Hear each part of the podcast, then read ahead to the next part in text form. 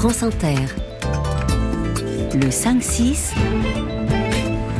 Xavier Demagny. 5h46 et nous partons en Alsace rejoindre Lisa Herbar. Bonjour à vous. Bonjour. Vous êtes notre euh, auditrice lève-tôt du jour. Vous habitez dans la jolie ville de Célestin entre Strasbourg et Mulhouse. Et votre métier n'est pas commun. Vous célébrez le, le bonheur des autres en quelque sorte? Oui, c'est ça. J'exerce le métier d'officiant de cérémonie laïque. Qu'est-ce que ça veut dire? J'anime et je conçois des cérémonies de mariage pour des personnes qui souhaitent le faire dans un cadre euh, ni religieux ni juridique. C'est des cérémonies qui, qui ont lieu en général en plus de la, de la mairie. Vous faites euh, également des, des baptêmes, euh, ce genre de, de, choses? Oui, dans le même cadre, des baptêmes où les cérémonies sont un peu plus courtes, mais on célèbre le moment avec euh, l'arrivée de l'enfant dans la famille et puis les parents et marraines. Ces cérémonies sont toujours associées à, à un mariage civil ou, ou pas forcément? En général, oui. Après, pendant longtemps, ça, ça n'a pas été le cas parce que c'était beaucoup aussi des cérémonies que pratiquaient les, les personnes de même sexe quand mmh. elles ne pouvaient pas encore se marier à la mairie. Ou à l'église, c'est pas possible non plus. Donc, c'était une façon de célébrer leur amour, leur engagement. Et aujourd'hui, rarement, mais encore, ça peut arriver que des couples aient juste envie de célébrer leur bonheur et de le partager avec leurs proches. Et cette pratique, si je puis dire, c'est euh, étendu euh, à tous les couples? Oui, tout à fait. On a beaucoup de couples qui viennent d'horizons différents aussi, euh, de religions différentes. Mm. Mais ça, ça, ça s'étend vraiment à tous les couples. Euh. Alors comment ça se passe? Racontez-nous comment vous faites pour, pour préparer ces cérémonies? Alors sur une cérémonie, moi je passe 20 à 30 heures de préparation. Alors ça ne veut pas dire forcément 20 à 30 heures d'échange avec les mariés, mm. mais il y a des grands moments d'échange avec eux pour découvrir leur histoire, savoir qui ils sont, ce qui les unit. On va préparer ensemble un rituel symbolique qui représente leur union. Je vais contacter leurs proches pour apprendre à mieux les connaître, pour préparer des interventions. Et puis ensemble, on va dessiner la trame de leur cérémonie. Alors souvent, ça se passe en extérieur, dans un très joli cadre. Ouais. On a l'entrée des mariés. Ensuite, on va parler de leur histoire. On va faire ce rituel. Il y aura l'échange des alliances. Parfois, les mariés choisissent de prononcer leurs vœux devant l'assemblée.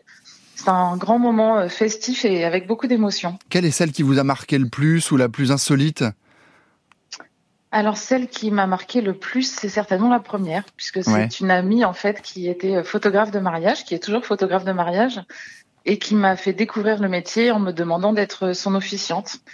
Et euh, depuis que j'ai mis le pied à l'étrier, en fait, euh, je n'ai eu qu'une envie, c'est de recommencer. C'est ce qui m'a amené à ce métier aujourd'hui. Car ce n'est pas votre euh, votre premier métier. C'est vraiment ça qui vous a fait, euh, qui vous a qui vous a motivé? C'est ce moment-là? Avant cette cérémonie, je connaissais même pas le métier. En fait, mmh. comme vous disiez, c'est un métier assez peu connu. Euh, donc j'avais 30 ans à l'époque, j'en ai 40 aujourd'hui. Moi, à la base, je suis diplômée en marketing, donc j'ai plutôt travaillé dans ouais. le commerce avant. Et puis euh, j'ai eu mes enfants et tout ça, et donc c'est plutôt une deuxième vie professionnelle qui est arrivée euh, sur le tard. Combien ça coûte une, euh, une cérémonie avec un, un officiant? Un budget Alors, de mariage, on sait que c'est conséquent parfois. Oui, tout à fait. Alors après, c'est vrai que le budget d'une cérémonie laïque, ça tourne autour de 1000 euros. Mm. Il y a plusieurs formules qui existent. Ça dépend si euh, je m'occupe de la cérémonie de A à Z et si c'est moi qui officie le jour J. Ou parfois, j'accompagne des proches, je les coach et je prépare toute la cérémonie. Et c'est euh, frère, un frère, une sœur qui, mmh. le, le, jour J, va, va faire l'officiant. Un tout dernier mot. En fait, c'est pas vraiment votre métier qui vous fait vous lever euh, si tôt, c'est plutôt tout le reste, c'est ça? Oui, tout à fait. Je suis la maman de quatre enfants.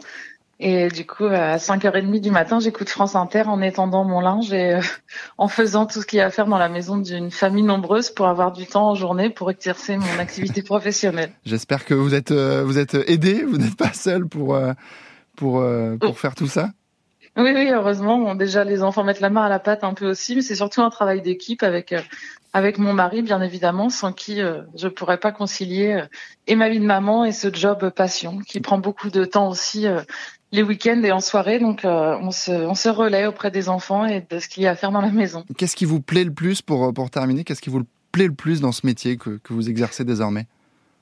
Clairement, c'est l'amour des mots en fait qui m'a conduit à ce métier. J'adore rédiger, j'adore mettre en mots euh, l'histoire des gens, retracer euh, tous ces beaux moments de leur histoire, mm. et puis les rencontres avec les mariés. C'est toujours, euh, c'est très intense en émotion pour eux, pour comme pour moi.